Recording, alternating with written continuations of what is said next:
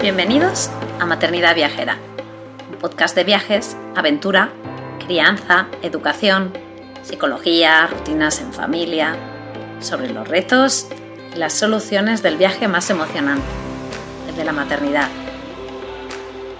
Si este programa te inspira, si te da ideas de viaje, te anima a vivir nuevas aventuras, te reta a salir de tu zona de confort, si te ayuda a mejorar tu paz maternidad en general tu vida o si simplemente te alegra un poquito tus días, te animo a apoyarnos formando parte de nuestra membresía anual.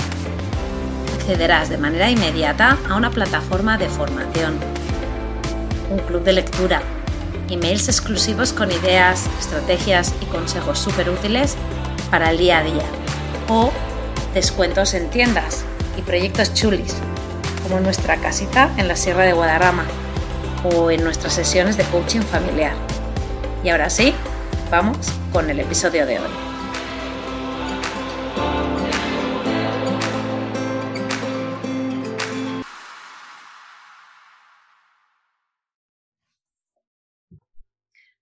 Hola, hola a todos, bienvenidos otra vez a un episodio de Maternidad Viajera. Hoy estamos con la mamá viajera eh, de una familia que es muy interesante. Eh, la familia, no sé si la conocéis, se llama El Bolo de Apis. Si no la conocéis, pues ahora podéis buscarla en, Instagram, podéis buscar su, web, em, pero yo creo que muchos de vosotros ya os suena, ni más que menos os suena. Eh, hoy estamos con la mamá de esta familia maravillosa que se llama Ingrid Sanz. Hola. Eh, hola, ¿cómo estás? Muy bien, muy contenta de estar aquí.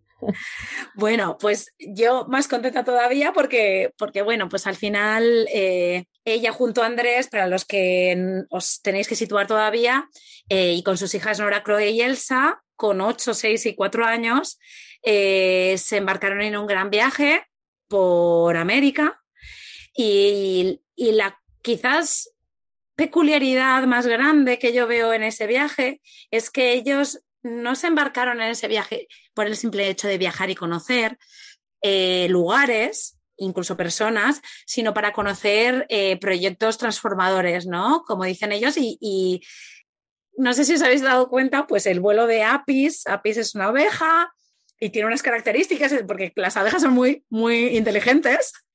Y entonces ellos cuando, cuando hicieron este viaje, pues, pues eh, decían lo de polinizar escuelas, ¿no? Y a mí me parece que es súper bonito y como que todo, como que es un, proyecto como que, encaja todo muy bien, ¿no? Que es como ahí una red, como, una, como, una, como un panel de abejas, que todo encaja súper bien y, me parece que mezcla muchísimo, pues eso, eh, también un poco lo de lo que hablamos mucho aquí en Maternidad Viajera y en Objetivo Aire Libre, que es educar, ¿no? Porque para nosotros la, la parte de educar va más allá del viaje. O sea, es educar y educar el, viajando, educar eh, en la naturaleza, al aire libre. Em, y, bueno, pues yo súper emocionada de tenerte a ti, Ingrid. Eh, y yo creo que, ya no es que yo crea, sino que me han dicho muchas mamás mm, de por aquí que tienen muchas ganas de escucharte, porque tú normalmente en las redes sociales tienes como un papel secundario, porque Andrés es el que más tal, y, y las mamás viajeras de la comunidad Objetivo de Libre están con muchas ganas de, escucharte. O sea que mm, yo creo que va a ser súper guay esta entrevista. Yo no sé si te quieres, pues bueno, supongo para la gente que, que os conoce menos, si quieres pues dar un poquito un, una situación, ¿no? Un poco un contexto de, vuestro, de vuestra vida, de vuestra, de vuestra manera de ver el mundo, ¿no? También.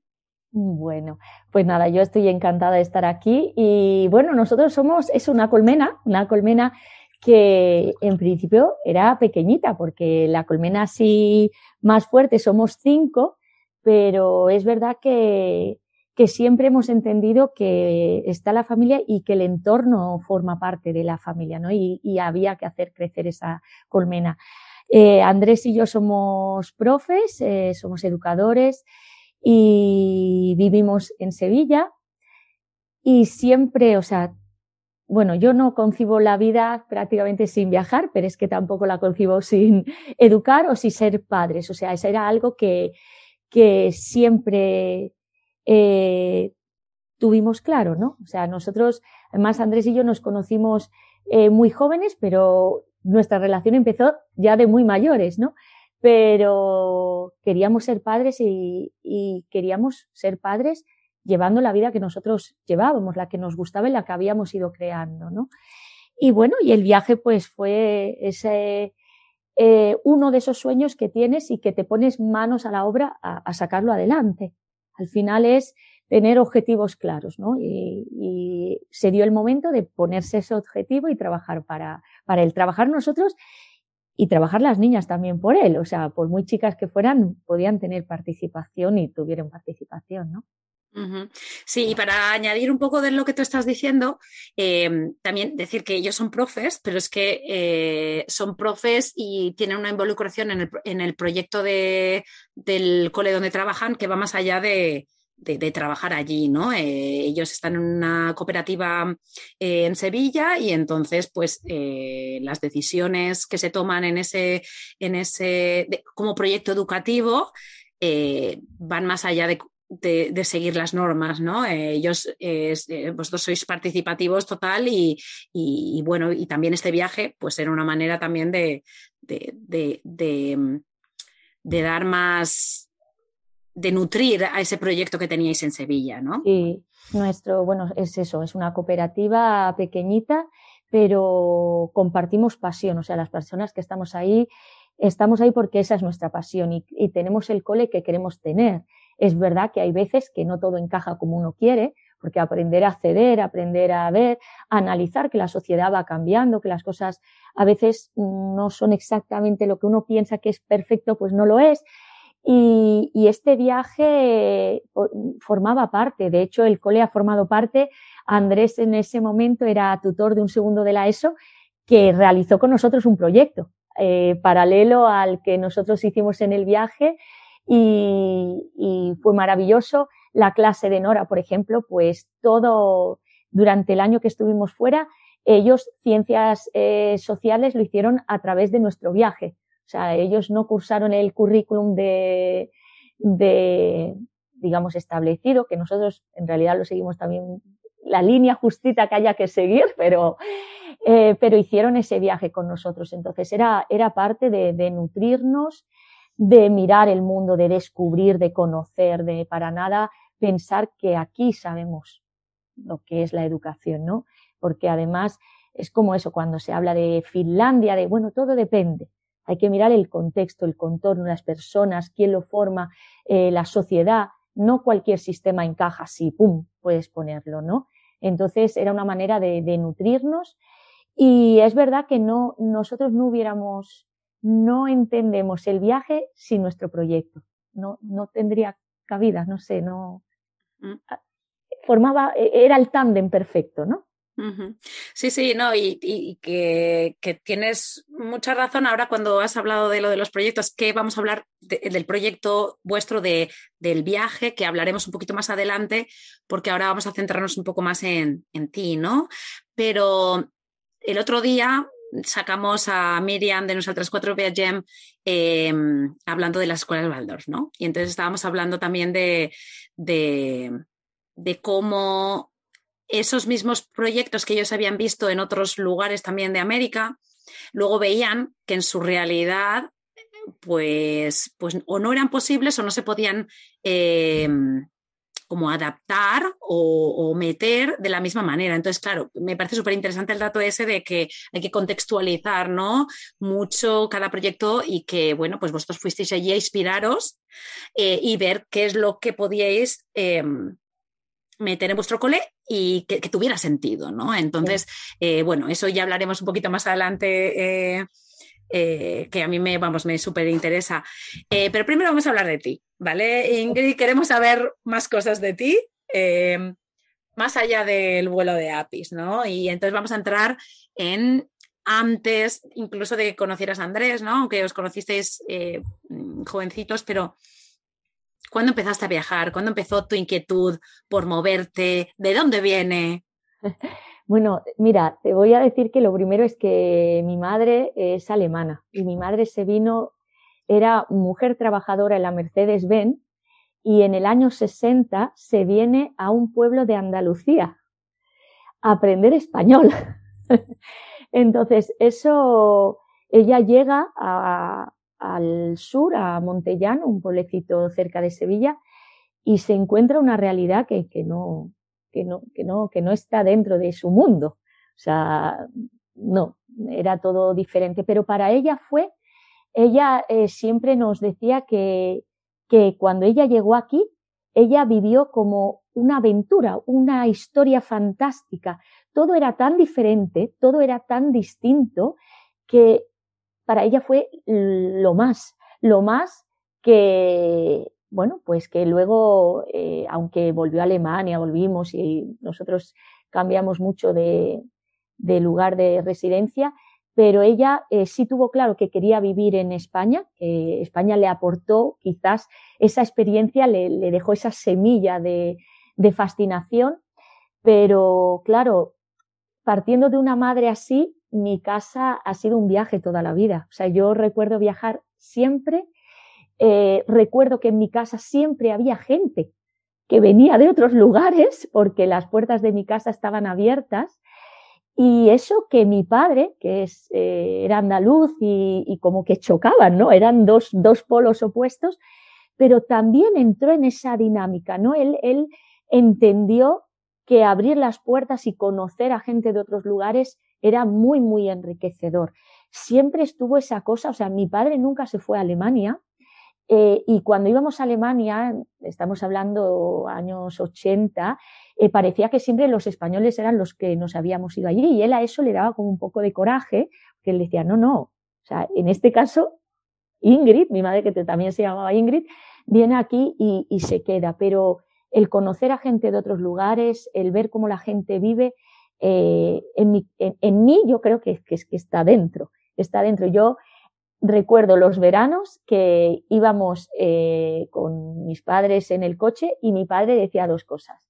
Hoy, ¿qué queréis? ¿Comer bien o dormir bien? Entonces, si queríamos comer bien, íbamos a un sitio y comíamos bien y ese día dormías en las áreas de servicio en mitad de, yo qué sé, de Polonia o de donde fuera. Eh, y si tocaba dormir bien, ese día comías un bocata y si no, pues, pero claro, todo eso yo es lo que, esa fue mi infancia, esa fue mi infancia, ¿no? No, siempre viajamos a cualquier sitio, o sea, eh, recuerdo que estaba en el cole, mm, viví en Alemania, luego vivimos mucho tiempo en Barcelona y luego vivimos en, en Sevilla.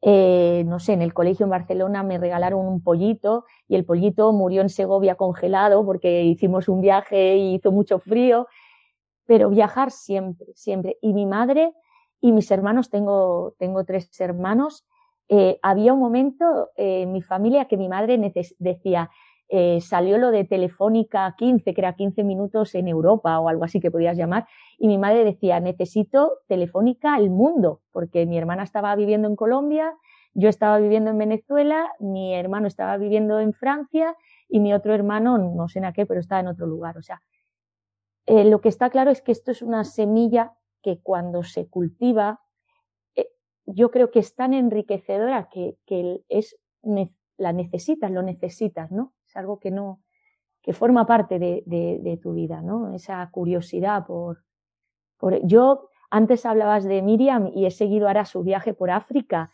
que, bueno, por, por Egipto, que es uno de mis sueños, todavía no he ido y, y estoy ahí. Yo cuando los leo, o sea, para mí es como trasladarte a la mayor aventura. O sea, necesito hacerlo, ¿no? Como beber, como comer. Entonces, esa es mi historia. No es fácil, o sea, yo recuerdo que el haber cambiado de tantos sitios, eh, cambiar de colegio, cambiar de amigos, eh, llegué a Sevilla con 13 años, con 14, plena adolescencia. Hay momentos complicados, ¿no? Y, en, y, y recuerdo en aquellos momentos, pero no lo cambiaría, o sea, eh, a día de hoy tengo relación con compañeros que solo estuve en quinto de primaria en Barcelona o que estuve en infantil en Alemania o que luego estuve en Andorra y, y siguen siendo gente que, que me siento y hablo, ¿no? Eh, yo creo que eso no es maravilloso. Pero es, es complicado también la, cuando te mueves mucho, ¿no? Pero la semilla está. Claro, es que yo lo que veo es que lo que esa semilla que quizás eh, hemos visto otras personas, ¿no? Como en mi caso, que tienes las ganas, pero que no las has tenido, ¿no? En tu día a día cuando eres eh, pequeño, ¿no? Eh, aunque no, no sea viajes así larguísimos, eran viajes más cortos o tal, pero ahí estaba, ¿no? Pero es que tú, es que tú la, viviste, o sea, esa semilla desde los cero, desde la tripa de tu madre, intenso desde el año cero hasta, hasta hasta que ya tú empezaste a decidir, ¿no? Mm. Eh, claro, tú tuviste la suerte, ¿no? De, tener esa influencia a, saco, ¿no? Que te hizo, pues, ser la persona que tú eres ahora, obviamente.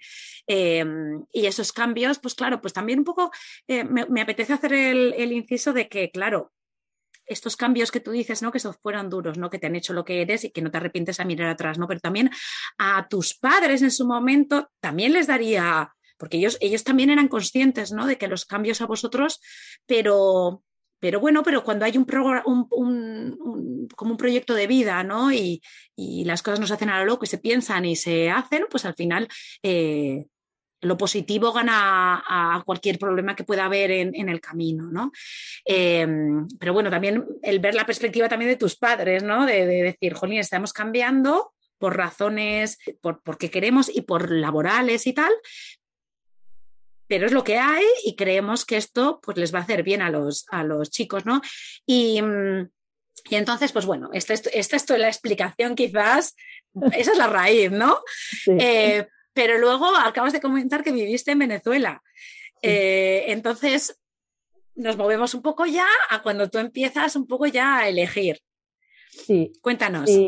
Bueno, cuando terminé los estudios aquí, bueno, yo, me fui a estudiar a Alemania, hice la mitad en Alemania, luego me vine para acá. Eh, siempre, digamos, he sido un poquito eso. Todos, todos en mi casa hemos sido un poquito culos inquietos y no podíamos estar. Y cuando terminé, eh, es curioso, yo creo que, que el, el, moverte mucho, el tener esa mente un poco más abierta hace que tengas capacidad de adaptarte a muchas eh, situaciones, ¿no? Y que el ver una puerta abierta te asuste menos, creo, creo, ¿eh? en, mi experiencia, ¿no? Y cuando terminé eh, los estudios aquí, me salió con una ONG el, investigar el lobo en Extremadura. Pues allí que me fui a Extremadura, estuve, no sé, cinco o seis meses buscando rastros de, pasados del lobo y de ahí me salió la oportunidad de irme a una finca en Venezuela. Eh, era un, lo que ellos llaman un hato, es un, latifundio brutal, eh, en una estación biológica que la estación biológica lo que hacía era, eh, a través de un proyecto turístico y de conservación, autofinanciarse y, y, a la vez, bueno, pues creamos allí un proyecto educativo creamos una escuela, digamos, para los chicos que, que viven en ese hato, en esa, en esa finca. Y bueno, y allí estuve y para mí fue, Venezuela fue una etapa maravillosa, ¿no? De, de además de enfrentarme a, a, una realidad tan diferente. Y bueno, supongo que es otra cosita que se quedó ahí para sumar. para... Sí, desde luego, desde luego, porque bueno, no estamos hablando quizás de México o de otros países, quizás, ¿no? Estamos hablando de Venezuela, ¿no? Con las características que tiene ese país históricamente, ¿no? Eh, que bueno, yo estoy pensando ahora en tu madre venir en los años 60 también en España, se me refiero, con la situación política y tal, en comparación. Entonces, eh, sí, claro, son cosas que marcan muchísimo y, y, y que, y que bueno, pues esta es otra cosa nueva que yo pues tampoco sabía. y entonces tú acabas de allí, vuelves a España, vuelves a Alemania, no, terminas los estudios. Vuelvo a Sevilla y, y, luego, y allí estuve, me fui un año a Andorra, eh, luego volví, pero en ese, en ese, en esos tiempos eh, conozco esta cooperativa de educación aquí en Sevilla y, la conozco, pues no sé, casualidades de la vida que la conozco y empecé allí haciendo pues unas sustituciones, una serie de cosas, pero para mí fue esencial. Y tuve la suerte que a ellos también les parecí yo una persona interesante y estando en Andorra, trabajando en Andorra, eh, se pusieron en contacto conmigo y me dijeron que, bueno, que, iba, que querían reestructurar determinadas cosas, que era un momento de cambio y que querían contar conmigo en ese proyecto.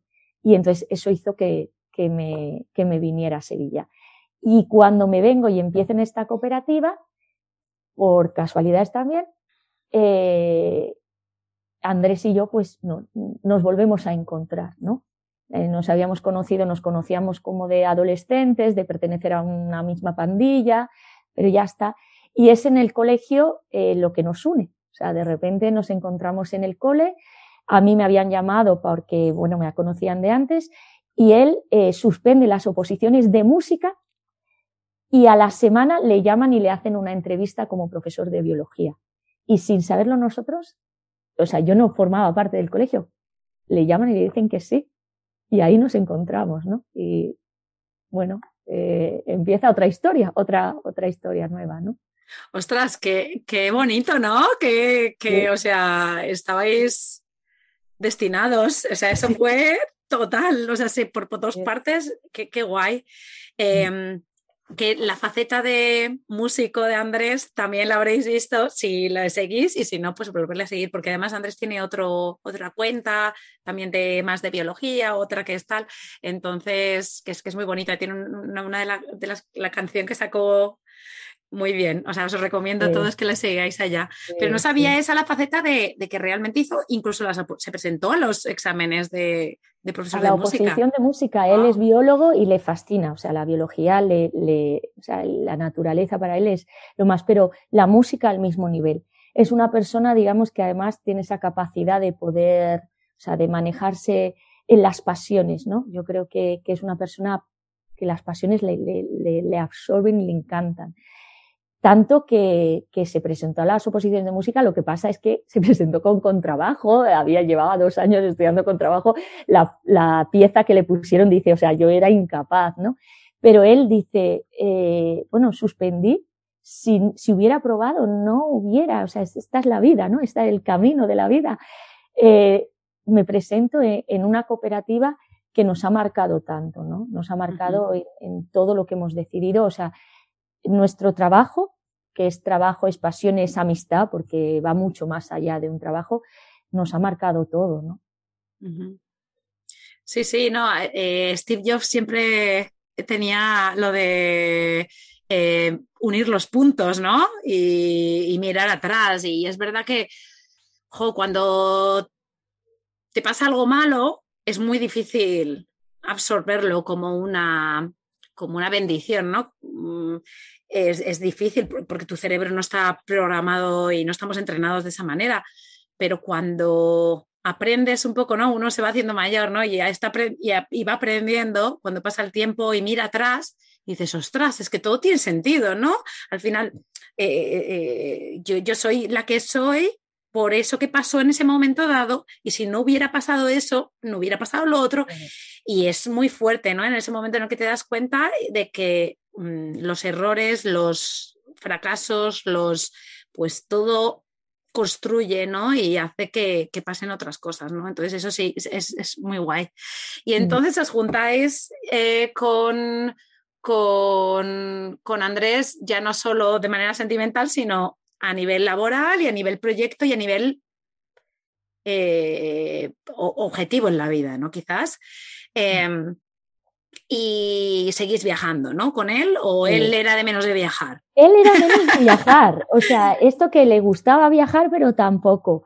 Pero sí, o sea, mmm, no sé, yo recuerdo que todavía no estábamos así muy en serio, no sé qué, yo me fui, eh, hacía mis viajes, volvía y, pero sí, o sea, al momento empezamos a viajar y, y es una persona que, no sé, siempre nos hemos complementado bien, pero es una persona que también tiene esa capacidad de adaptarse a lo que encuentra y eso ayuda mucho eh, en todo, ¿no? En esta vida, pero ahí también empezamos a viajar y teníamos claro que cuando tuviéramos hijas íbamos a seguir viajando. hijas o hijos, no sabíamos lo que iba a venir, pero eh, y sí, empezamos eh, rápido a viajar y pero sí es verdad que esa, esa semilla la aporté yo más. Claro, porque, a ver, es lo que, es lo que hay, ¿no? O sea, no es lo mismo, no es lo mismo. Em, entonces, pues bueno, venga, ya nace Nora, ¿no? Que es la mayor.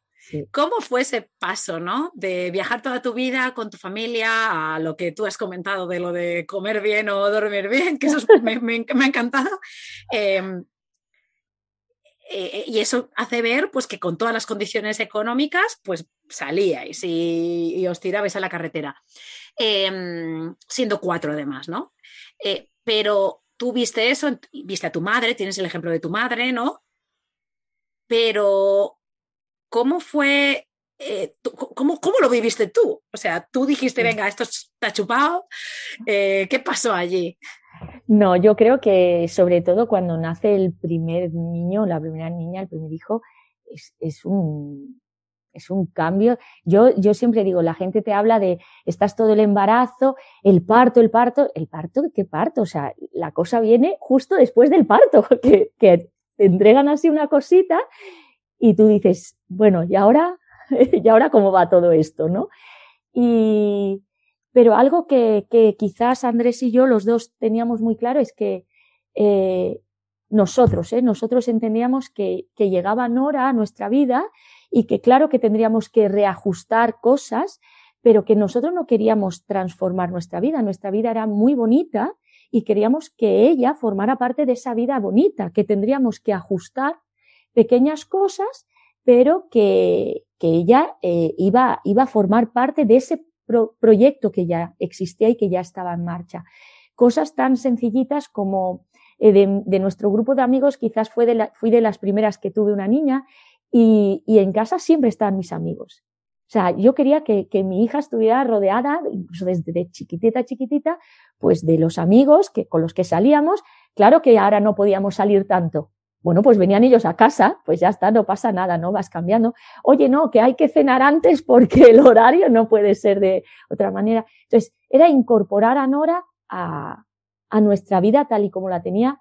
Y, la verdad es que desde muy, muy chiquitita, o sea, yo creo, la recuerdo, el primer viaje fue a, a nos fuimos a, a, a Francia pero las siguientes navidades, que Nora tenía eh, un añito así, nos fuimos a Marruecos, eh, o sea, era, formaba parte de la familia, íbamos a hacer lo que, lo que estuviera. Y hay veces que ah, nos imaginamos mm, el viaje como algo eh, que tienes que estar todo el rato haciendo actividades o viendo, ¿no? No, no, es compartir en otro lugar, tomarte la merienda en otro sitio, hablar con el señor de al lado que seguro que te va a contar algo que, que, no conoces eh, y a veces muy, muy complicado. Con, recuerdo que siendo Nora pequeñita, se lleva un año y con Chloe de bebé nos fuimos a, a Cerdeña y yo lo recuerdo como un tormento, o sea, fue un viaje tormento, porque claro, dos bebés, o sea, aquello fue como, o sea, no tormento, pero sí que volvimos y estábamos agotados, o sea, de vacaciones, nada. ¿Por qué? Porque claro, dos niñas chicas, tan pequeñas, sin andar, una mochila él, otra mochila yo, en fin. Pero, pero es que mm, mm, forma parte de nuestra identidad hacer este tipo de cosas. Entonces ellas, ellas tenían que acoplarse a esta identidad, ¿no? No, no transformarnos nosotros, transformar las cosas, pero no cambiar horarios, cambiar, tener cuidado con no sé qué, eh, eh, por supuesto, pero la esencia está ahí, ¿no? Porque si no, no, no, no, no era. Y cambiamos de formatos de viaje, por supuesto. O sea, pasamos en ese, en ese transcurrir, bueno, cuando llega Elsa, eh, nosotros teníamos una furgoneta y en la furgoneta cabían cuatro, no cinco. De hecho, yo la chincho mucho porque digo, llegaste tú y tenía que elegir furgoneta, Elsa, ¿qué hago? ¿Con qué de las dos cosas me quedo? Y, ahí descubrimos el intercambio de casa, que para nosotros fue otro, otro gran, pero fue porque había que cambiar la modalidad de viaje. Eh, queríamos seguir viajando, la furgoneta no nos permitía Eh, con cinco, bueno, pues volvamos a, otra historia. Y nos descubrió otro mundo que no era solo el intercambio de casa, era mucho más, ¿no? Porque hicimos modalidades un poco, modalidades al vuelo de APIs, ¿no? Un poco inventadas por nosotros en, el intercambio de casa. Entonces, cada, cada una de nuestras niñas ha ido aportando a la familia formas nuevas de entender el viaje, formas nuevas de vivir, eh, pero, pero es, eso es como si yo le dijera a Andrés que la, aunque nos separemos, ¿no? Que la música no puede formar parte de su vida. La música forma parte de nuestra familia, ¿no? Y, va a formar parte de las niñas, toquen instrumento o no lo toquen, pero ellas habrán estado toda la vida escuchando, ¿no? Eh, no sé, es, eh, para mí, para nosotros es eso la familia, ¿no? Va creciendo con todo lo que conlleva, que tendrá cosas que, que no serán tan positivas, por supuesto, ¿no? Pero, pero bueno, así la hemos querido crear nosotros. Sí, no, pero es, un gran mensaje quizás para, para, mm, para las, las viajeras, ¿no? Las mamás o las familias ya viajeras que, que van a tener hijos, ¿no? Y tienen ese, esa congoja, ¿no? Eh, hace no tanto sacamos un, un, un, episodio que hablábamos de los miedos, ¿no? De, de los miedos en el, en el momento de, de nacer eh, tu primer hijo y ver que, que claro, lo que nos habíamos visual, lo que habíamos visualizado no era exactamente lo que estaba pasando, ¿no? Y, y como te estabas visualizando a ti, tampoco eres, eres, la misma, ¿no? Porque, pues obviamente la maternidad cambia, y te cambia, ¿no? Y, te cambia eh, y hay que también otra vez, pues, pues abrazar ese cambio, ¿no? Y, adaptarse, ¿no? Pero bueno, tú lo has explicado muy bien, o sea, hubo momentos de, de horror, ¿no? Eh, me, ha sorprendido que dijeras Cerdeña porque para nosotros Cerdeña es nuestro paraíso familiar. O sea, para mí, yo pienso, incluso los niños, que fue en unas vacaciones de, de la pequeña que también se llama Nora, de 0, 1 y 2 años, y se acuerdan, y todavía es como, ¿cuándo volvemos a Cerdeña? Y me ha hecho gracia porque digo, ostras. Sí, es, es, bueno, fue en realidad, ya te digo, que es un poco más, creo que por el tema logístico. Logístico, claro, claro. que otra cosa, ¿no?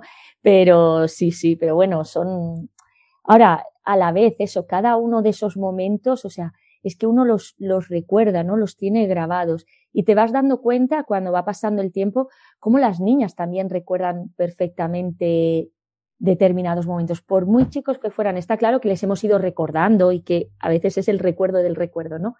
Pero que eso forma parte de ellas, ¿no? Y, de esos momentos que, que, has compartido.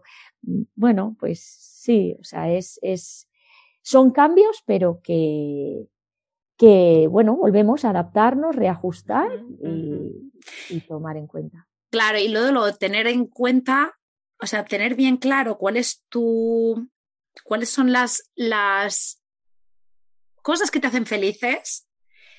Y has nombrado la música, ¿no? Es eh, el viaje es, es, y los cambios, ese, ese, tipo de estímulo es algo que, que forma parte de, de, la esencia de uno, de esa semilla, ¿no? Que hablábamos antes. Entonces hay que respetarlo, ¿no? Y, y pues obviamente los niños no son un impedimento y, uno tiene que seguir haciendo lo que a uno le gusta, aparte de que encima el viaje es algo que va a ser súper positivo para el mismo niño, ¿no? O sea que, bueno, pues un poco también rompiendo el, tema este también de, ¿para qué vas si no se va a acordar, ¿no? Que ese, ese es muy famoso, ¿no?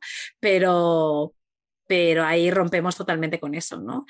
Em, vale, entonces ya, o sea, primero una, luego dos, luego tres, familia numerosa. El tema de lo de la furgoneta me parece fantástico, lo de Elsa, decir es que es uno u otro, porque es verdad, porque es que es verdad que quizás el paso a familia numerosa no, no, está pensado tampoco socialmente, porque eh, tú, hasta tener dos todo va bien. Y cuando empieza el tercero, ahí se empieza de, tanto los, eh, los alojamientos, hablando por ejemplo de hoteles, eh, los vehículos, eh, incluso en, aviones, o sea, es como que está todo mm, pensado para que llegues hasta dos. Y entonces, pues bueno, oye, pues tuvisteis a Elsa y, o sea, volvisteis a adaptar, pero ya no solo eso, sino que con ella teniendo cuatro años, ya os lanzasteis. Entonces, te voy a preguntar, ¿qué viajes antes del gran viaje hicisteis siendo familia numerosa? Que, pues bueno, pues eh, se hizo un poco prepararos emocionalmente, ¿no? Y también logísticamente, ¿no? Eh, Bueno, pues eh, Europa por diferentes puntos, o sea, prácticamente eh, la recorrimos y Marruecos porque la tenemos aquí muy cerquita y bueno, y es, es cómoda. O sea, con ellas, eso, lo que sí es verdad que, que nos gusta disfrutar de las zonas, ¿no? No tanto, o sea, que fueron muchos viajes, eh, pero que en cada viaje, pues quedarte, disfrutar, conocer, pararte, o sea, estar, estar tiempo tenemos, es verdad, somos grandes afortunados también al, al, poder compartir. En nuestro caso compartíamos periodos vacacionales completamente. O sea, Andrés y yo y las niñas. Y eso yo entiendo que es que no todo el mundo tiene esa facilidad. Entonces nosotros decíamos, si nosotros la tenemos, tendremos que aprovecharla, aprovecharla bien, ¿no? Pero sobre todo es Europa y Marruecos habíamos recorrido. Sí es verdad que de formas diferentes, ¿no? Eh, eh, bien furgo, mucho tema de montaña, camping, eh, intercambio, pero intercambio eh, con las familias, no intercambio, o sea, intercambio de la casa, pero también de estar dos días, pero con la familia allí, que eso fue esencial para, para luego, cuando surgió la posibilidad, la, la idea de hacer el gran viaje, eh, fue clave. O sea, fue como el aprendizaje que habíamos tenido aplicarlo ahí, ¿no? Eh, y bueno, esas fueron, en ese, bueno, yo sí, o sea, yo sí tuve que ir a Estados Unidos varias veces, bueno, pues mover temas. Pero creo que también eh, eran más pequeñas y, y hacer los viajes con, con, esto que te vas parando poquito a poco ayuda mucho, ¿no? A, a, a, disfrutar, ¿no? A que no haya prisa, que te puedes parar aquí, a que estás, a que y queríamos que, ya, que ellas, además, el tiempo fuera de, de, de pasarlo bien, ¿no? De, de, estar en familia, de compartir, sin grandes aspiraciones, ¿no? Sí, cambiar un poco el objetivo, la mentalidad, ¿no? Un poco del viaje.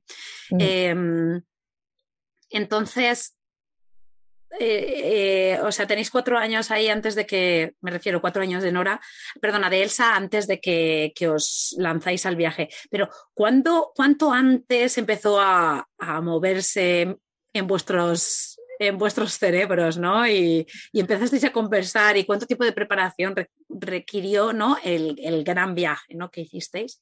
Pues mira, es que es, eh, o sea, nosotros fuimos a Madrid a unas jornadas de grandes viajes porque íbamos a pasar un fin de semana Andrés y yo solos a Madrid y fuimos a las jornadas de grandes viajes. Y bueno, esto de viajar tiempo pues siempre está en la mente, pero muchas veces te repites, no, nosotros no podemos, ¿no? Es como, no, eso no. Y estábamos escuchando a, la gente allí comentar. Es verdad que hay que decir que en concreto en esas jornadas eran, eh, bueno, eran parejas mucho más jóvenes que nosotros, no había niños, había alguno, algún, una familia belga, pero eh, todos repetían una cosa. Es, ellos lo único, o sea, no sé, a nosotros se nos quedó ahí como una repetición, decían, para hacer algo lo único hay que ponerse una fecha. Algo tan sencillo como poner una fecha. Bueno, pues esto era mayo del 2015 y Andrés y yo allí en Madrid decidimos que en julio del 2016 nos iríamos. No sabíamos a dónde, ni cómo, ni qué. No, no, no había nada. O sea, simplemente ese hecho fue crucial y a partir de ahí empezamos a construir. O sea, eh, vale, tenemos un año y fue un año lo que le dedicamos a poner en práctica toda la creatividad del mundo. O sea, porque no, no, nosotros en aquel momento, hay que decir, teníamos cero euros ahorrados, pero, y no habíamos pensado en nada. O sea, fue decir, ponemos fecha, empecemos a construir. ¿Por qué queremos viajar? Queremos viajar porque queremos estar en familia, queremos dedicarnos tiempo. Te das cuenta que, que trabajando, pues el desayuno era corre, o sea, corre, que tenemos que llegar. Eh, llegas por la noche, estás cansado. No sé, queríamos tener tiempo en familia. Y a la vez lo que sí teníamos claro es que nuestro trabajo nos, nos apasiona, nos encanta y no queríamos tampoco desvincularnos. O sea, era, esas eran las ideas que teníamos. Y a partir de ahí empezamos a, a construir el, eh, el viaje. Empezamos a pensar mm, dudar de si Asia, de si fue la clave era decir, las niñas pueden tener algún conocimiento de inglés en aquel momento, pero muy poco, y queríamos, creíamos que era esencial que pudieran conectar, ¿no? Entonces, eh, Sudamérica nos daba esa, esa, esa maravilla de poder eh, comunicarnos, ¿no? Y, y, para ellas también. Entonces, bueno, como que el destino fue, teníamos claro y, y empezar a, a, a maquinar. Y luego surgieron cosas como desde el primer momento decidimos, eh, nosotros no, o sea, utilizábamos Instagram o Facebook, pero de forma, nada, esto que tienes abierto un Facebook y de vez en cuando entrabas, decidimos, de, de repente creímos que ahí había, empezamos a buscar, veíamos que, que no, que había muchísimas familias viajeras, que había mucha gente haciendo cosas muy diferentes y dijimos, bueno, todo el mundo que pase cerquita, no sé, 500 kilómetros cerca de Sevilla, hay que invitarles a casa. Tienen una casa. Y así lo hicimos. O sea, fue un año de recibir continuamente a, a, bueno, vamos a llamar viajeros, pero viajeros, familias, nos daba igual. Y tan igual, o sea, quiero decir que una noche está Andrés eh, y lee ah, eh, lee que, que viene una familia, una, un amigo de Andrés tiene un restaurante en Sevilla y le dice, oye, me ha reservado hoy una familia, no sé qué, americana, que viaja, búscalos. Los buscó, los localizó. Eh, a la mañana siguiente, esa familia estaba dando una charla en nuestro colegio. y a raíz de ahí entablamos ya una amistad. De hecho, hicimos un viaje a Marruecos con ellos antes de irnos de gran viaje, ¿no?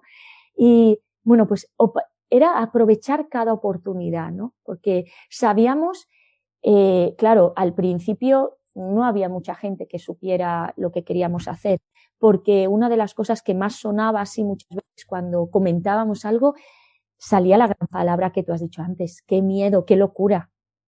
Y a pesar de tú en tu interior tener tan claro que precisamente querías hacer algo de esto por, por mostrarle a tus hijas que en principio nuestra nuestra visión del mundo es que el mundo es un lugar maravilloso y que la gente es maravillosa. Está claro que hay porcentajes mínimos donde las cosas no funcionan tan bien, o claro que hay gente que puede, pero el ser humano es un ser humano, es una persona para, para ayudar al otro, ¿no? Para, para mirar con, con ojos de, abiertos, ¿no? Al mundo. Y esto era parte de lo que queríamos que ellas vivieran, ¿no? No sé, Aquí entra también todo el tema en educación, cuando en educación se habla de que las escuelas tienen que enseñarle a los niños a ser solidarios, enseñarle a los niños a convivir, enseñarle a los niños esos ejes transversales, ¿no? Que se ha hablado, se hablaba antiguamente. Y nosotros veíamos que esos ejes transversales son eh, la esencia, pero que eso hay que vivenciarlo, que hay que experimentarlo, que es que es muy difícil a veces en un aula si tú te planteas un aula cuadrada, cerrada, en donde el intercambio es poco, en donde no me puedo mover, en donde, bueno, ¿dónde, dónde queda eso? Eh, que el día del medio ambiente, no, perdona, así no funcionan las cosas, ¿no? O, o, insisto, así lo vivimos nosotros, ¿vale? Y entonces era clave esto para, para el viaje. Y ahí empezamos a construir. Nos lanzamos, nos fuimos a, a un campo y grabamos un vídeo eh, con estas premisas, viajar en familia, con un proyecto educativo, porque no lo queríamos desligar, y eh, romper miedos. ¿no? Esa quizás era un poco la, filosofía. Eh, curiosamente, montamos todo un proyecto aquí que cuando llegamos allí, a la primera semana la tuvimos, lo tuvimos que cambiar. ¿Ah, sí? Sí, claro, porque está, estaba basado en nuestro conocimiento de esta perspectiva aquí que cuando llegamos allí dijimos, esto no. Claro, aquí lo que comentaba yo al principio del episodio, ¿no? Y lo que hablábamos con, con Miriam, ¿no? Y em, claro, estamos hablando de que eh, a mí me encanta y, lo, habéis, lo has dicho tú también al principio, ¿no? Eh, lo bonito que tiene también el, concepto de tener la, la, escuela como parte tuya es que realmente tu familia de cinco. Bueno, está el dicho este de, inglés, en inglés que yo lo he, nombrado varias veces en, los episodios, que es It takes a village to, to raise a child, ¿no? Es como que eh, realmente la comunidad, la comunidad es la que te ayuda a que eh, criar a un hijo sea, tenga éxito, ¿no? Y que uno por nuestra cuenta, pues podemos hacer solo ciertas, podemos llegar a ciertos eh, lugares, ¿no? Y la comunidad es lo que te hace que realmente eso, eso mm, como todo encaje, ¿no? Pero esa comunidad misma es la que te determina cómo tiene que ser la escuela y cómo tiene que ser el proyecto educativo. Entonces, cuando tú vas allí con tus ideas, ¿no? Y mira que tú ya tenías un bagaje allí, un pasado que te daban ahí muchísima eh, información y muchísimo, eh, muchísima perspectiva, ¿no? Ver las cosas desde fuera. Pero llegas allí y ¡pum! ¿no? Y tuvimos que transformar, o sea, transformar cosas, ¿no? O sea, lo que vimos es que la primera base que nos habíamos puesto, que tenía que ver más con el juego, pues no, no era así porque realmente había muchos juegos muy similares, no cambiaba tanto la esencia y además nos dimos cuenta, o sea, en la primera escuela llegamos a, Colombia a una escuela basada en los principios de James Goodall y, para nosotros esos eh, tres, cuatro primeros días allí eh, fue un golpe en la cabeza y un decir, vale, eh, el proyecto tiene que cambiar, pero es que aquí mismo estamos viendo qué es el proyecto que queremos hacer. O sea, fue eh, llegar allí, vivenciarlo y, ajustarlo. O sea, no, no, no, tardamos ni una semana en, en poderlo modificar, pero porque fue súper visible, ¿no? El, esto que te abren los ojos, ¿no? De repente y vimos también que, que teníamos tanto que aprender, teníamos, teníamos, a pesar de, de ir, mm, creo que los dos somos bastante, no sé si la palabra es humildes, ¿no? Pero eh, que, íbamos con la mente muy abierta y sabíamos que, pero realmente fue llegar y decir, jo, es que no, es que no, es que no. Las escuelas que encontrasteis os polinizaron, o sea increíble. A día de hoy, a día de hoy, es que recuerdo, o sea, te puedo decir, eh, en el proyecto decidimos hacer entrevistas, eh, todas y cada una de las entrevistas que hice, en todas terminaba llorando. No soy una persona, o sea, quizás un punto negativo mío, o sea, no negativo, quizás un punto, es que soy una persona eh, un poco fría, ¿no? En algunas cosas, ¿no? Quizás el hecho de mi madre es alemana, eh, eh, las distancias se mantienen y, eso en mi casa ha sido así. Éramos muy abiertos para el mundo, pero en las distancias cortas tenemos más una cultura más, más germánica. Y yo en todas las entrevistas terminaba llorando porque la pasión con la que esas personas hablaban de su proyecto, la integridad del proyecto, la visión eh, tan brutal, ¿no? De, del planteamiento. Eh, ya te digo, yo terminaba en todas llorando. Entonces, eh, había tanto que aprender, aprendimos tanto, disfrutamos tanto, nos politizaron tanto y, y a la vez, o sea, quiero decir, no, no, no quito, o sea, lo que vivimos aquí, el año, el año de preparación, si nos, si el viaje no hubiera salido, hay una parte que daba igual, el año anterior al viaje fue tan intenso, aquí aprendimos tanto, el entorno nos enseñó tanto y nos apoyó tanto que ya, ya es, ya era viaje, ya era viaje. Nosotros nunca quisimos utilizar eh, el estar en la escuela, o sea, nosotros decíamos que teníamos dos trabajos, por la mañana esto y por la tarde teníamos nuestro. Hay un momento en donde, de hecho, eh, tenemos que decírselo a los padres de Andrés y a mi familia y se lo tenemos que decir porque una radio colombiana nos hizo una entrevista y iba a salir en España, salió en el periódico y, había que decírselo a la familia, ¿no?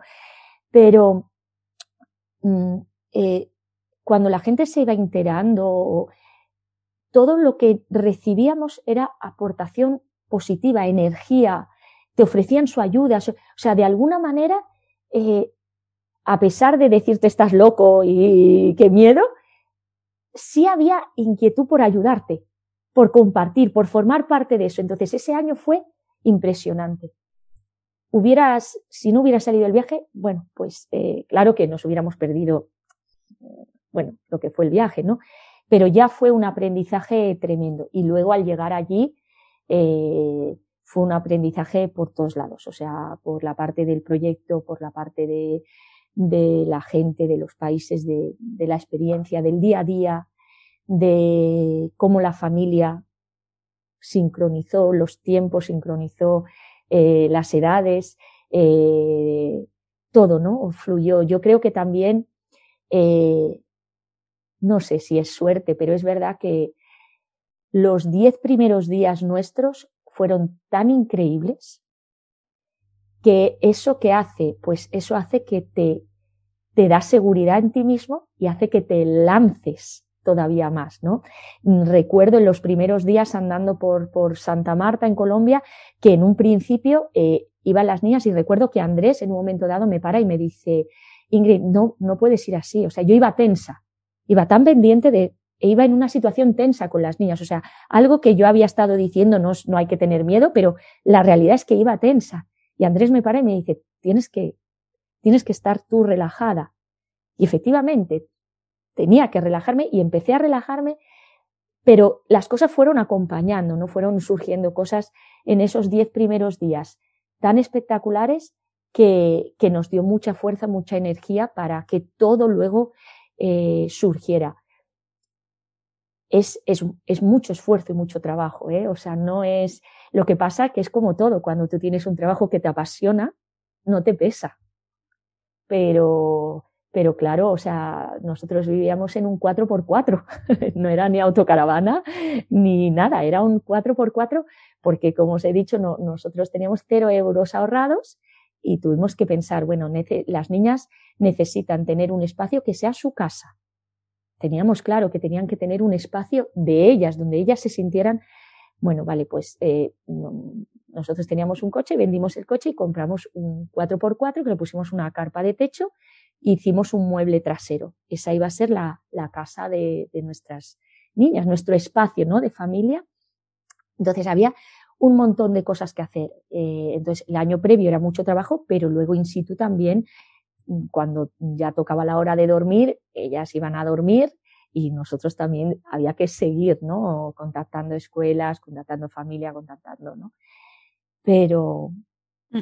Sí, no, y que, y que, o sea, que vosotros comprasteis el coche en España y luego lo mandasteis a, a Colombia. Sí. Ajá. Y...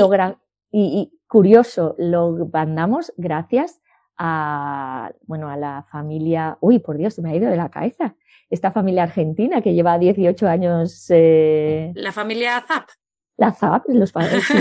nos pusimos en contacto con Germán Zap. Eh, mira, Germán, no sé qué, y nos dio un contacto en el puerto de Colombia y, y allí lo llevamos. Pero es eso, porque el coche era, queríamos, o sea, fue una decisión tomada así, queríamos que nuestras hijas tuvieran un lugar suyo y el coche iba a ser ese, ese lugar, ¿no?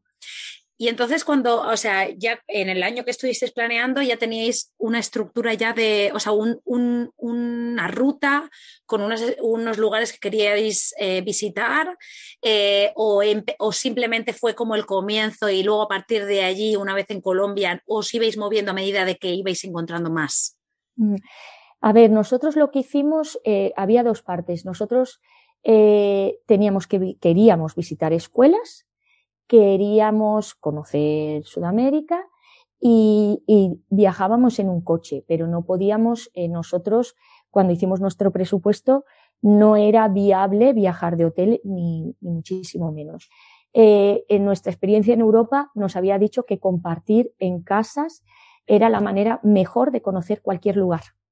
No por conocer el eh, sitio emblemático de la ciudad, sino porque compartías con la gente la comida típica, las tradiciones, la charla, el ve por aquí, ve por allí. Yo conozco una escuela que...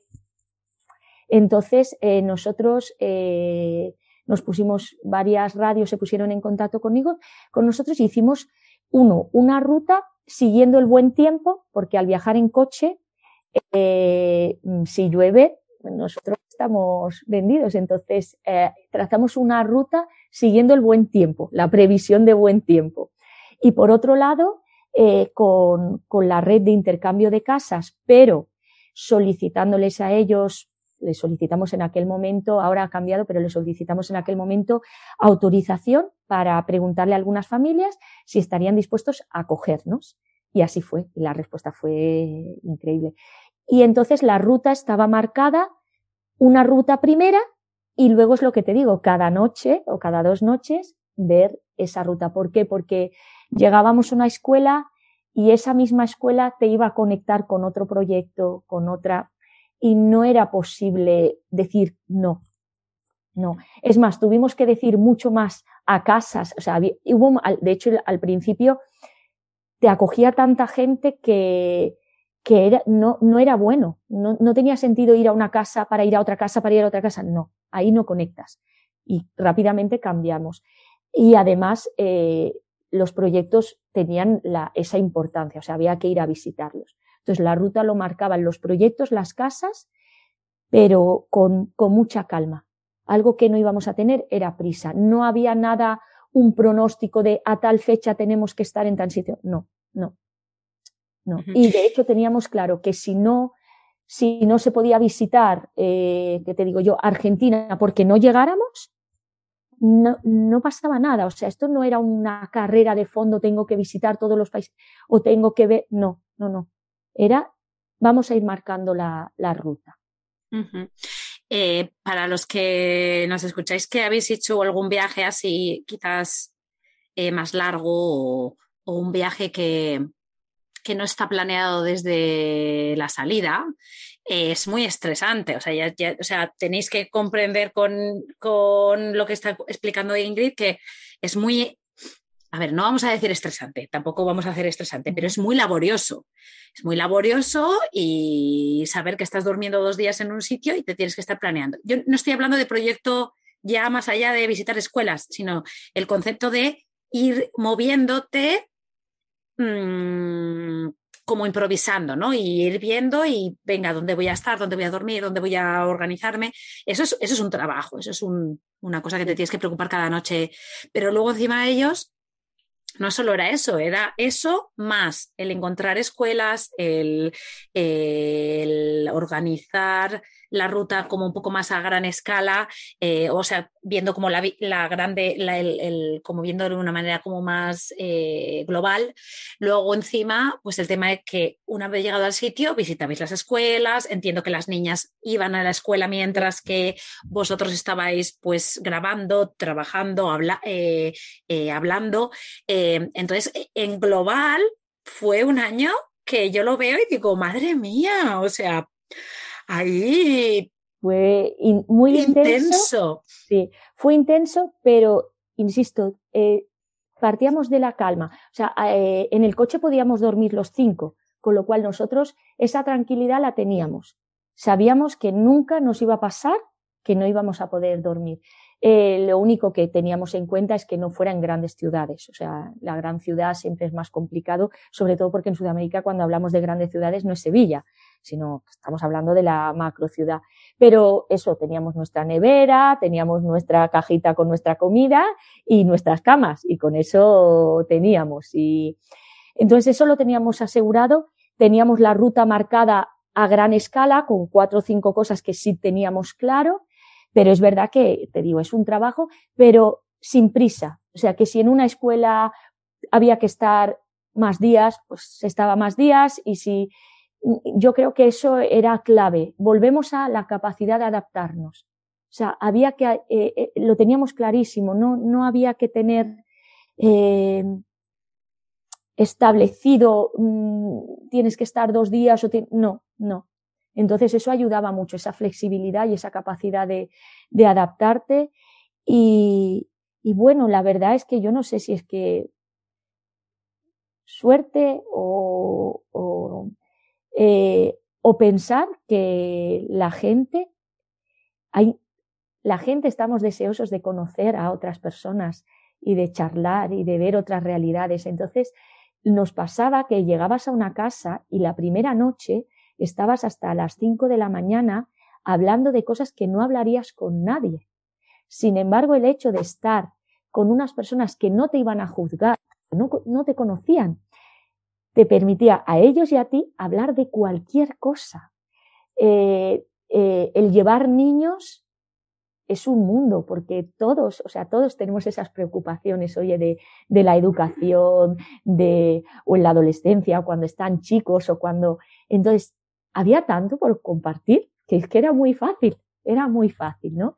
Eh, luego, encontrar la manera de, de ser siempre extremadamente agradecidos. Nosotros no podíamos nosotros teníamos claro, a ver, ¿qué podemos hacer? ¿Qué podamos hacer en todos lados? Vale, pues nosotros en todos lados podemos hacer un salmorejo de remolacha, podemos hacer una tortilla de patatas, eh, podemos eh, hacer, bueno, pues eso siempre había que hacerlo en las escuelas, en las casas, en todos lados. Ser tremendamente agradecidos porque sin, sin ellos nosotros no hubiéramos hecho nada, ¿no? En, el abrirnos las puertas, el, y, y así fue fluyendo, ¿no? Así fue todo transcurría sin, sin grandes dificultades, pero todo esto también sin, sin perder la cabeza. O sea, nosotros, yo no creo que en ningún caso fuéramos unas personas, eh, que te digo yo, que imprudentes o que no tuviéramos para nada, ¿eh?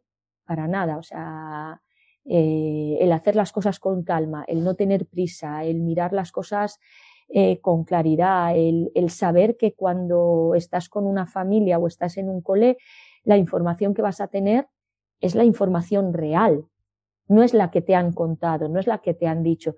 Recuerdo entrar un día en la página del Ministerio Exterior de España y leer las, eh, los distintos, no sé, explicaciones que te dan de cada uno de esos países y la verdad que es que, mm, claro, tú lees eso y es que no, sales de la puerta de tu casa, está claro. Pero también nos dimos cuenta que en los propios sitios la gente, o sea, está claro, en Sudamérica hay, mucha más población que tiene muchas más dificultades para viajar y para poder tener otros, otros recursos, otros medios para, y te hablaban de, con miedo del pueblo de al lado, pero la realidad es que no habían ido nunca allí. Y eso tú también tienes que interiorizarlo y decir, vale, cuidado, ¿no? Mm, ¿Hasta dónde? Pero, pero eso, todo eso es aprendizaje que vas haciendo en el día a día, ¿no? El, luego había cosas que, te digo, el desayuno era algo intocable, o sea, tener un desayuno con tiempo, con nuestras hijas, compartiendo rato, sea en familia, sea en el colegio o sea con nosotros, eso era mm, necesario, ¿no? Eh, cosas que vas poniendo ya de rutina en, en, en tu rutina rara, ¿no? En tu, en tu, no, tu rutina, sí. eso, ¿no? ¿Y cómo se adaptaron las niñas al estar con tanto cambio de, de, de, entorno, ¿no? O sea, ya no el viaje, sino el viaje y que ellas tuvieran, se separaran de vosotros físicamente en, en, en, los días que estabais allí en las escuelas. ¿Cómo lo vivían ellas? Porque claro, no es lo mismo cuatro años que quizás ocho, ¿no? Como tenían ahora. Claro.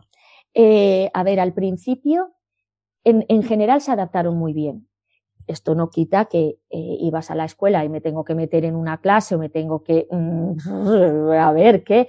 Nosotros en general siempre estábamos ahí, acompañamos, pero es verdad que el niño por naturaleza quiere jugar, compartir, estar con niños. Entonces, es verdad que eh, se hacen como íntimos amigos en 0,2.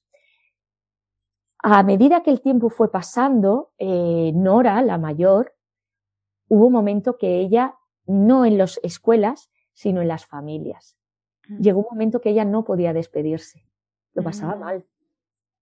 Lo pasaba mal, porque ella llegaba, eh, digo, los chicos tienen muy buena capacidad de, adaptación a las circunstancias. Llegaban y Nora eh, se iba a comprar con la mamá eh, no sé qué, con el niño de la familia no sé cuánto, y llegó un punto que para ella era muy difícil despedirse y no quería despedirse, porque era, o sea, era muy fuerte, ¿no? Era conectas, desconectas, conectas, desconectas, o sea, eh, todo, todo tiene un precio, o sea, todo tiene esa parte que, que mm, quieres evitarla pero no está en tu mano evitarla o no, no tienes lo suficientes.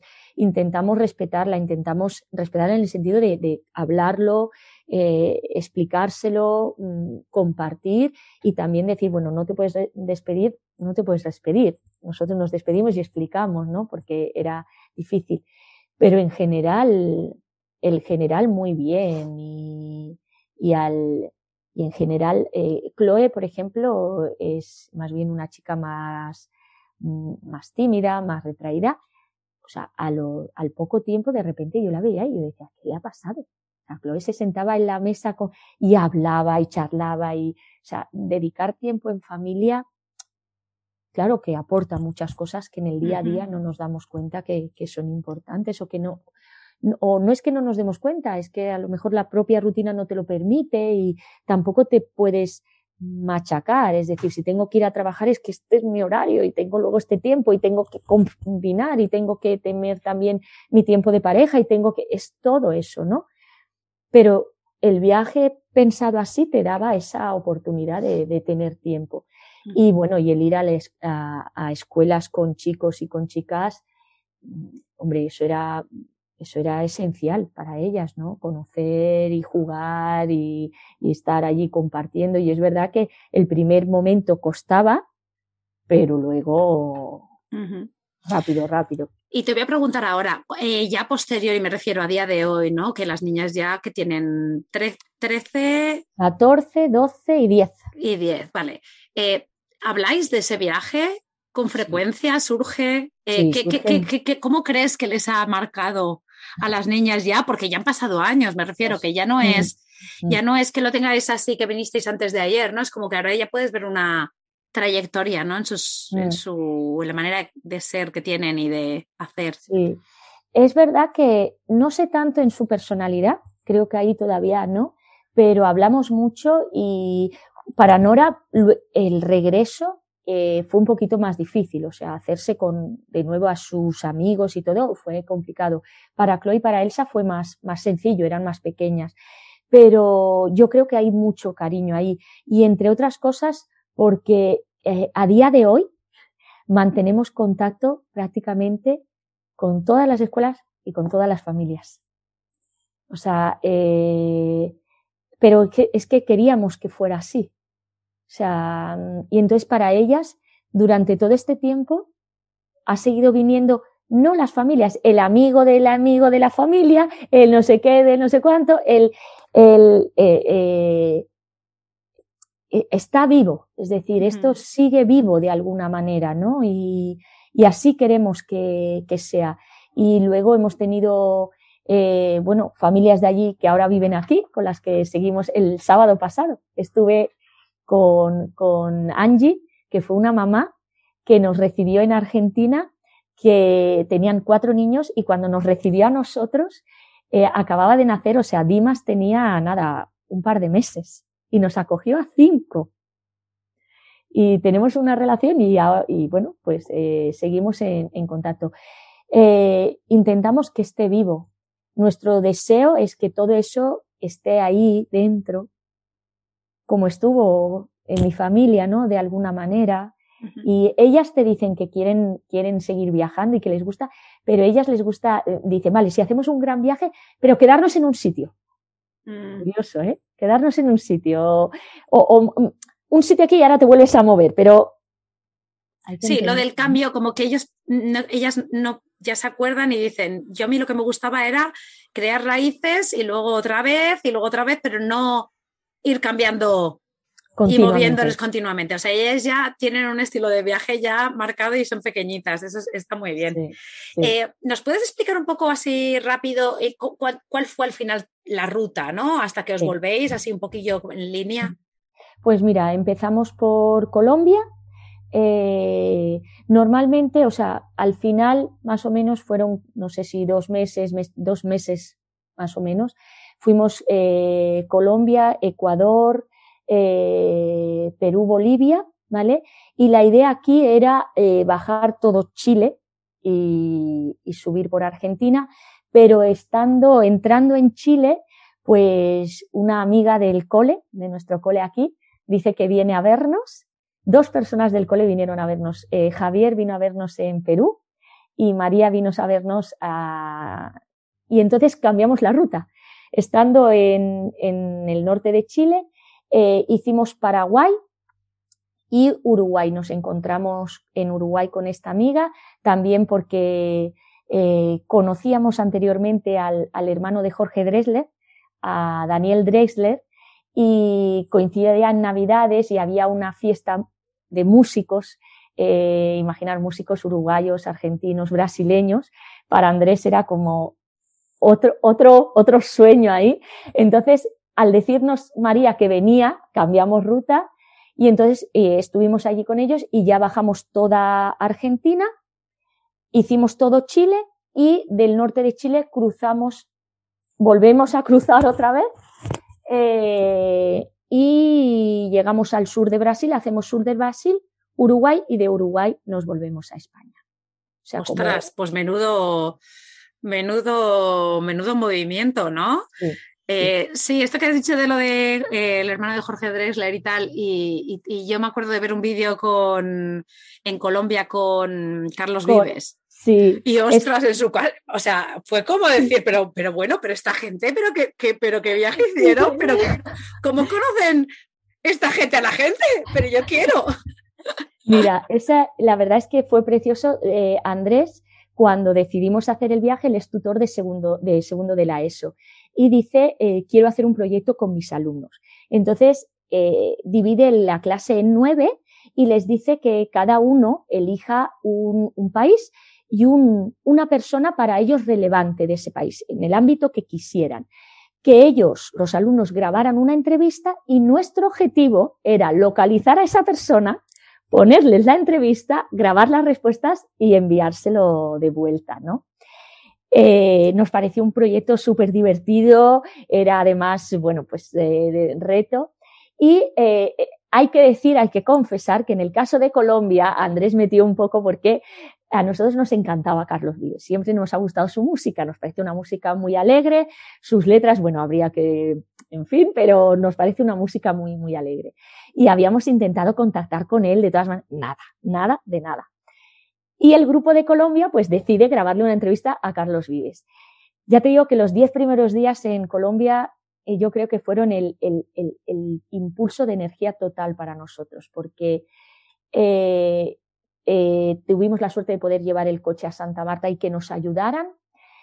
Es, cuando vamos a recoger el coche, nos dicen que quieren hacernos una foto, bueno, pues eh, porque nos habían ayudado a, meter el coche rápidamente y sin coste en, Colombia, que eso fue muy, muy importante para, para el viaje. Y hablando con el, con el Relaciones Públicas del puerto, eh, nos dice que la noche anterior había habido un concierto de Carlos Vives y en eso decimos, oh, nosotros nos encanta Carlos Vives, no sé qué. Bueno, ya había pasado el concierto y dice, mira, yo no sé, pero mi hijo conoce a Carlos Vives, su hijo de ocho años. Si vuestras hijas le mandan un vídeo a mi hijo, que mi hijo se lo mande a Carlos Vives y a ver qué pasa. Llegamos por la noche, ya eso era el tercer día y nuestras hijas ya se habían quedado con una familia colombiana solas en su casa. Y eh, chicas, vamos a grabar un vídeo. Era ya tarde, le graban un vídeo, no sé qué. Y a la mañana siguiente nos llama y nos dice que, que nos espera en su casa. Y le ponemos el, el vídeo de, de, nuestros alumnos. Eh, bueno, y cuando nosotros montamos ese vídeo, pregunta, respuesta, y se lo enviamos a nuestros alumnos aquí, pues imagínate. Eh, de los nueve eh, hicimos tres entrevistas, pero contactamos con todos. Entonces fue muy, muy chulo. Eh, fue muy chulo y muy interesante porque también eligieron a, personajes, bueno, como el expresidente Pepe Mújica, al que también le pudimos dar una oh. entrevista. y curioso, cuando Pepe Mujica nos recibe, que además nos recibe porque nos plantamos en la puerta de su casa a esperar, o sea, que no, no nos Es que ese señor vive en una casa, o sea, vive en una casa normal y corriente. Sí, sí, sí. Pero es curioso porque cuando empezamos a hablar con él, nada, pero cuando le, de repente le decimos que traemos una entrevista de alumnos, fue cuando la conversación se volvió absolutamente maravillosa. Cuando él, él, eh, o sea, a pesar de ser una persona increíble para hablar, pero cuando él conecta, ¿no? Y, y cada una de estas entrevistas eh, de este mini proyecto, la verdad es que fue precioso. Mm, entonces, pero es que en Colombia, a la vez que nos pasó eso, eh, vamos por la calle y vemos Radio Caracol, nos, me dice Andrés, Ingrid, entra y cuenta nuestro proyecto. Y digo, pero que le cuente a qué, quién, qué, el qué. Dice, tú entra, entra. Hablo con el de la radio y, y en ese momento me dice, vale, pues nada, ponte los cascos. Digo, bueno, nada. Me siento allí y están conmigo, eh, no nos conocía de nada, tres profesores de universidad de tres comunidades indígenas, porque al siguiente fin de semana iba a haber un encuentro educativo en la selva, en la Sierra de Santa Marta, de las tres comunidades indígenas. Imagínate qué oportunidad para, y de hecho eh, pudimos convivir con ellos tres días. Entonces, quiero decir que esos, esos diez días de, de, de esa cantidad de emociones y de, fue, fue muy especial para, para nosotros, ¿no? Pero Carlos Vives fue por eso, fue por el proyecto este con, con nuestros alumnos. Sí, bueno, pero has explicado un poco también lo de los, eh, eh, las casualidades que le pasa a la gente que está con un, pues con los ojos abiertos, con el corazón abierto y con un, con un propósito ¿no? en, en, en la vida y, y, eso es fantástico. Yo ahora, la verdad que cuando me lo estabas explicando, eh, para mí me ha venido el libro, y ya no es una cuestión porque de verdad que es que eh, aquí no, o sea, no estamos así del plan, oh, venga, promoción del libro, no, porque esto no va así. Pero me, me apetece mucho que expliques qué va, a estar, qué va a haber en el libro, porque yo quiero saber, o sea, yo esto me lo estás explicando, pero así como que me has explicado. Que, y no, y ojo, que las personas famosas, estas de las que estás hablando, no son la base de, de este, ni de este proyecto ni de la historia, pero me parece que se han pasado muchas cosas que vale la pena leerlas y, y, ¿no? Cuántas anécdotas. Entonces, ¿nos puedes explicar un poco qué, qué, qué, es ese libro? Sí, bueno, lo, lo, que hay que decir es que, o sea, permíteme que lo, que, que lo diga, este libro es, es muy, muy especial porque además es un libro, nosotros nunca hicimos el viaje pensando en escribir, otra de las pasiones de Andrés es escribir, o sea, le encanta escribir. Y fue una familia uruguaya la que nos insistió y nos animó a que teníamos que escribir. Y, y volviendo, pues Andrés dijo, oye, si es algo que me gusta, voy a hacerlo, ¿no? Eh, en, en, medio de este libro, eh, nuestra vida tiene diferentes cambios. De hecho, a Andrés le, le localizan un, un, tumor cerebral y, y todo uh -huh. hay que parar, ¿no? Y luego retomar. Este libro es un, un macro sobreesfuerzo de Andrés a niveles descomunales, ¿no? Porque eh, le ha llegado a pasar eh, el escribir dos veces un capítulo, ¿no? Sus, sus, secuelas están en la parte de la memoria y entonces este libro es como un algo muy, muy deseado, muy costoso, eh, ha tardado mucho, pero ahora, ahora está aquí a, puntito, ¿no? Y es un libro que tiene claramente dos partes. Una primera parte que eh, este no es un libro de, no tiene nada que ver con una guía de viaje, nada. No, no hay recomendaciones de. Es un libro que está hecho en base a anécdotas. Hemos ido recogiendo eh, en cada uno de los países esas anécdotas que tienen que ver, o sea, no son anécdotas por ser graciosas, que algunas pueden tener más o menos humor, sino porque aportan, ¿no? Porque suman al aprendizaje, al, al intercambio cultural, a mirar desde otra perspectiva, ¿no? A, quitar el miedo, a conocer, a conocer la realidad de allí, pero cono conocer realidades puntuales de allí, o sea, que no sé, a veces, pues en Colombia, cuando estuvimos allí, estaba, era el momento del tema del proceso de paz. Entonces, el, el tener la posibilidad de estar hablando con familias y ver las dimensiones de lo que significaba, de lo que había significado el, el el problema de la guerrilla en Colombia y vivirlo desde dentro, eh, te hace entender las realidades de, desde, desde la realidad, no desde el punto de vista de los medios de comunicación o desde fuera. ¿no?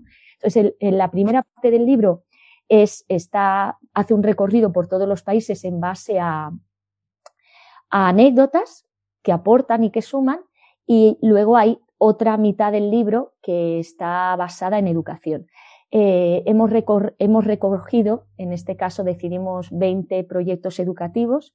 Eh, hay una parte de estos proyectos educativos que están escritos por eh, los, mm, los impulsores o las personas responsables de ese proyecto, que ha sido un trabajo muy laborioso, porque ponerte en contacto con una escuela en mitad del mercado de Perú para que te escriba, eh, eh, ha sido muy laborioso, pero además, pero muy bonito, ¿no? Muy, muy bonito poder contar con ellos.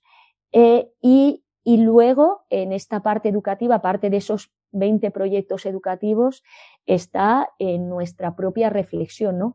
¿Qué hemos nosotros eh, eh, analizado y reflexionado después de haber eh, recorrido todas esas escuelas, porque a pesar, antes lo hablábamos, ¿no? Que el contexto, el entorno hace, a pesar de todo esto, a pesar, hay como ciertas cuestiones educativas eh, que, están como encima de todos los proyectos educativos y casi todos los comparten, de una o de otra manera.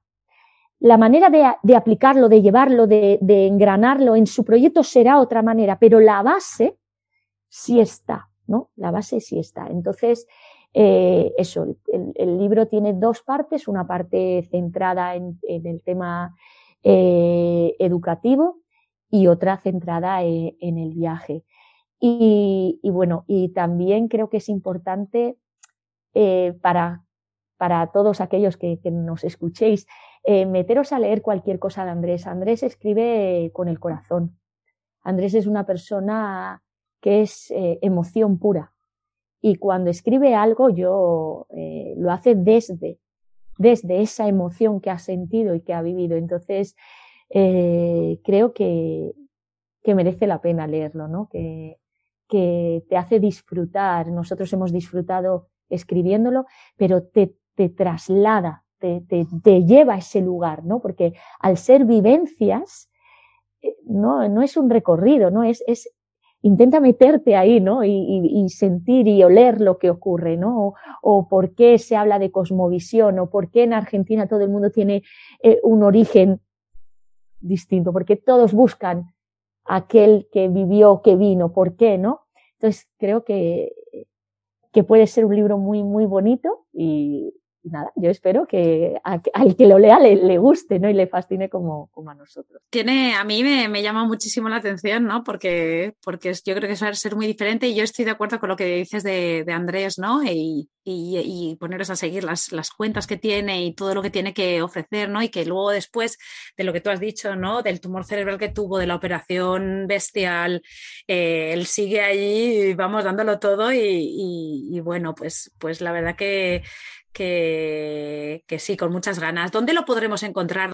Bueno, pues eh, ahí estamos un poco todavía que con cierta incertidumbre, por supuesto, poniéndonos en contacto con nosotros y probablemente, pues al final también tenga que ser eh, que esté en digital porque eh, porque bueno creemos que que es una forma de poder llegar también a más, a más gente.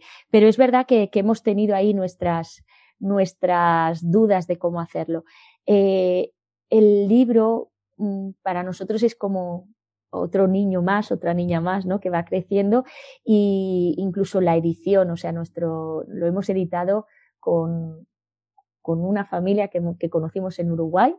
Eh, lo ha corregido eh, otra, otra, otra amiga también de allí de Sudamérica.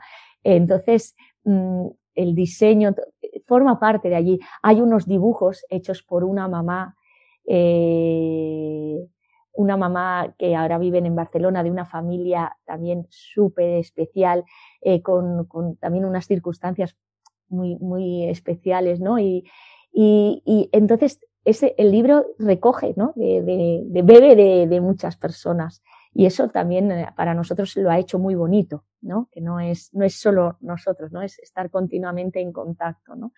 Eh, pero yo, no sé, eso, poniendo en contacto con nosotros y, no sé, a lo mejor hay suerte y a lo mejor alguna gran editorial decide. De momento vamos a ser nosotros quienes. No, muy bien, muy bien, pero bueno, por saberlo, eh, nosotros eh, siempre pondremos en todo en el artículo en la web, en objetivodeliver.com, en el, en el, en las notas del, del episodio, todo pondremos todos los links para que lleguen a vosotros y, bueno, si alguien nos contacta a nosotros, pues por supuesto eh, lo, lo, os, redirigimos. Y para cualquier cosa, pues también ya sabéis que tanto Andrés como Ingrid están en las redes sociales y los emails y ahora todo es muy fácil, ¿no? Es, es, está muy fácil. Eh, yo a mí me, me, gusta porque, bueno, pues yo como también soy educadora, eh, llevo muchos años en el mundo de la educación, a mí esto me emociona también mucho, ¿no? Eh, el ver que, pues, que hay gente con muchas ganas de hacer cambio, ¿no? Que necesitamos mucho cambio en las escuelas, ¿no? En la educación desde arriba, ¿no? Porque mucha gente, mucha, muchas veces se pierden un poco las palabras diciendo que tiene que llover desde arriba, ¿no? Y, es verdad que desde arriba todo es mucho más fácil cambiar, claro que sí, pero que desde abajo todos podemos poner nuestro granito de arena, que, que, que tenemos mucha influencia, eh, aunque parezca poca, que, mm, que para los padres, ¿no? Para los padres, un mensaje para los padres, que, que los educadores eh, pues, pues ponen mucho de su parte, que hay, que hay muchos programas bonitos que realmente eh, dan van a dar a los hijos, lo, a sus hijos, lo máximo, ¿no? Que apoyar, ¿no? El apoyar, apoyar a los profesores, apoyar a, los proyectos educativos. Eh, porque al final, igualmente que lo que estamos diciendo de que criar a un hijo eh, es en una comunidad, pues también las escuelas necesitan la comunidad también para crecer, ¿no? Y, también lo decíamos con Miriam, ¿no? Que al final, eh, igualmente las escuelas Waldorf, ¿no? Necesitan a los padres, ¿no? Y que, y que eso de llevar a los niños a la puerta de la escuela y olvidarse, pues que debemos de que tenemos un compromiso también los padres en que eso no sea así, ¿no? Y que, y que la comunidad eh, eh, educativa, ¿no? Forman parte también las familias. Entonces, hacer un llamamiento un poco a que todo el mundo nos podamos involucrar y que se creen cosas y que se apoyen cosas tan bonitas como las que, eh, a las que pertenecen Andrés y Ingrid, ¿no? Y, sus hijas también, porque sus hijas también están metidas en el mismo proyecto y que, y que hagamos un cambio juntos, ¿no? Y que realmente eh, se puede, pero, pero hace falta inspiración, ¿no? Que por eso, pues un poco también, eh, pues eh, haceros con el libro, leer, e inspiraros y emocionaros con lo que podría ser, ¿no? Este dejar mm. al niño en la escuela, lo que podría ser, y visualizar, ¿no? Una, una, un, un, futuro cercano más bonito y más, eh, pues bueno, una, una colmena, ¿no? Visualicemos una colmena, ¿verdad, Ingrid? es verdad. Y mira, todos, como dices, todos los proyectos que visitamos, prácticamente todos, nacían de una inquietud eh, personal. Cuando digo personal, son de tres, cuatro, cinco personas. Normalmente a la vez eran familias. O sea, por una parte el individuo con ese interés, esa preocupación, pero a la vez, pues, y y de hecho, lo decíamos, muchas veces aquí hablamos de nos faltan recursos. Hemos visto lugares donde faltan muchos recursos y donde habían proyectos educativamente hablando excepcionales. O sea, donde la, la, la visión del niño, la, el, el, cariño del niño, la, era desde que entrabas. O sea, e, e, en el momento uno tú ya lo estabas percibiendo, lo estabas sintiendo, ¿no? Y, y no tenían recursos pero tenían ganas, tenían emoción, eh, buscaban la formación fuera por donde fuera, o sea, el formarse, ¿no? Es que esto no es, eh, yo es que tengo, no, no, es que hay que formarse, hay que investigar, hay que, y tomar una línea, ¿no? Eh, te digo, yo qué sé, visitar una escuela scout, una escuela basada en los principios de scout, pero que ahora mismo era una escuela, escuela de todo. No sé, yo mm, había, ahí, es eso, es ganas, que sean comunidad, que pongamos, que miremos, que dejar la crítica un poco al lado, ¿no? Porque a veces criticar, criticar, criticar es poco constructivo, ¿no? sí, intentar, exacto, en vez de criticar y ver lo malo que los otros están haciendo, intentar pensar qué, qué cosas podrían ser mejor que eso y proponer cambio, ¿no? para, ser proactivo y crear cambio en vez de eh, arrasar con las cosas que están haciendo ya los, los, otros, ¿no? Entonces, yo creo que como sociedad esto nos enseña mucho. Eso es un poco eh, el, cambio que necesitamos social es un poco eso, ¿no? En vez de echar mal al resto, intentar ver cómo yo puedo contribuir, ¿no? Y entonces ahí sí que voy a poner un poco, pues, eh, quizás un poco otras em, quizás sociedades ¿no? que están más acostumbradas a, a, que, a construir en vez de a destruir, ¿no? Entonces, por, por, favor, ¿no? Que quien escuche esto, pues que coja un poquito de, de esa filosofía y que, y, que, que, intente un poco la filosofía de su vida cambiarla un poquito, ¿no? Y de, ser padre y de ser de todo, ¿no? Y ciudadano. Y luego, pues bueno, pues también mm, ahora escuchándote y con, todo lo que hemos hablado hasta ahora, pues ver que quizás es un libro para profesores, para educadores, para padres, para familias, para viajeros. Eh, y, para, y para personas normales, ¿no? que quizás no tienen ninguna relación en estos tres campos, pero que, pero que, veo que es como muy global, ¿no? Como se puede aprender muchísimo de eso, ¿no? Así que, bueno, pues yo hago súper llamada para, para, para, que, para que salgáis con el libro. Em, y, también, Laura, es un libro musical. O sea, ah, bueno, y para tiene, exacto, exacto. Tiene cinco temas, eh, cinco temas, sí, que son producción de. Bueno, todo empezó porque en mitad del viaje, eh, los cinco grabamos una canción. Andrés la compuso y la grabamos los cinco. Y ya se quedó como una cosa así que siempre nos hacía, nos unía más, ¿no? Y, y el viaje le, le, inspiró de nuevo mucho a la música y, y bueno, tiene cinco, cinco canciones, eh, que, o sea que sí, que al que le gusta la música también, ¿no? Es, eh, puede ser interesante. Pero es verdad que sí, que es, que es un, un libro pues, que tiene un poquito de todo y pues pero muy especial, ¿no? Puesto de una manera muy especial, ¿no? Me parece que, que, que, no es un, que no es decir, ah, no, es que trata de todo y de nada, no, es todo puesto de una manera y, en una eh, un proyecto muy especial, ¿no? Entonces, pues bueno, pues eso, me, encanta. Y, mm, y nada, ya, y ya llevamos ya pues una hora y pico hablando. Eh, me quedo con muchas ganas, Ingrid, de, hablar de otras cosas. O sea, que vete a saber, igual como cuando hemos vuelto con, con Miriam, eh, igual esta es pues para, para, pues bueno, pues hacer otro para la temporada que viene.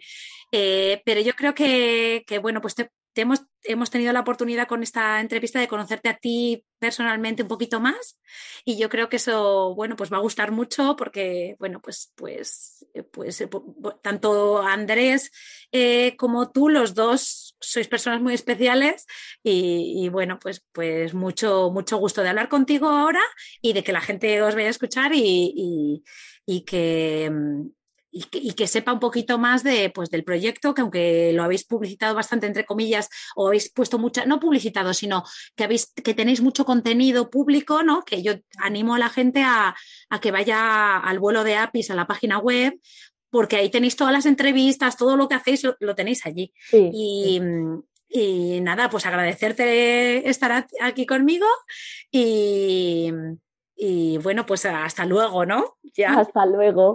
Nada, yo me lo he pasado estupendamente, así que cuando queráis, de nuevo, charlamos.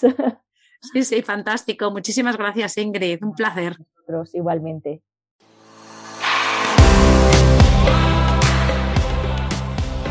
Gracias por quedarte hasta el final. Espero que te haya gustado. Te animo a compartirlo con tus amigas o amigos y apoyarnos formando parte de nuestra membresía anual. Te espero la semana que viene.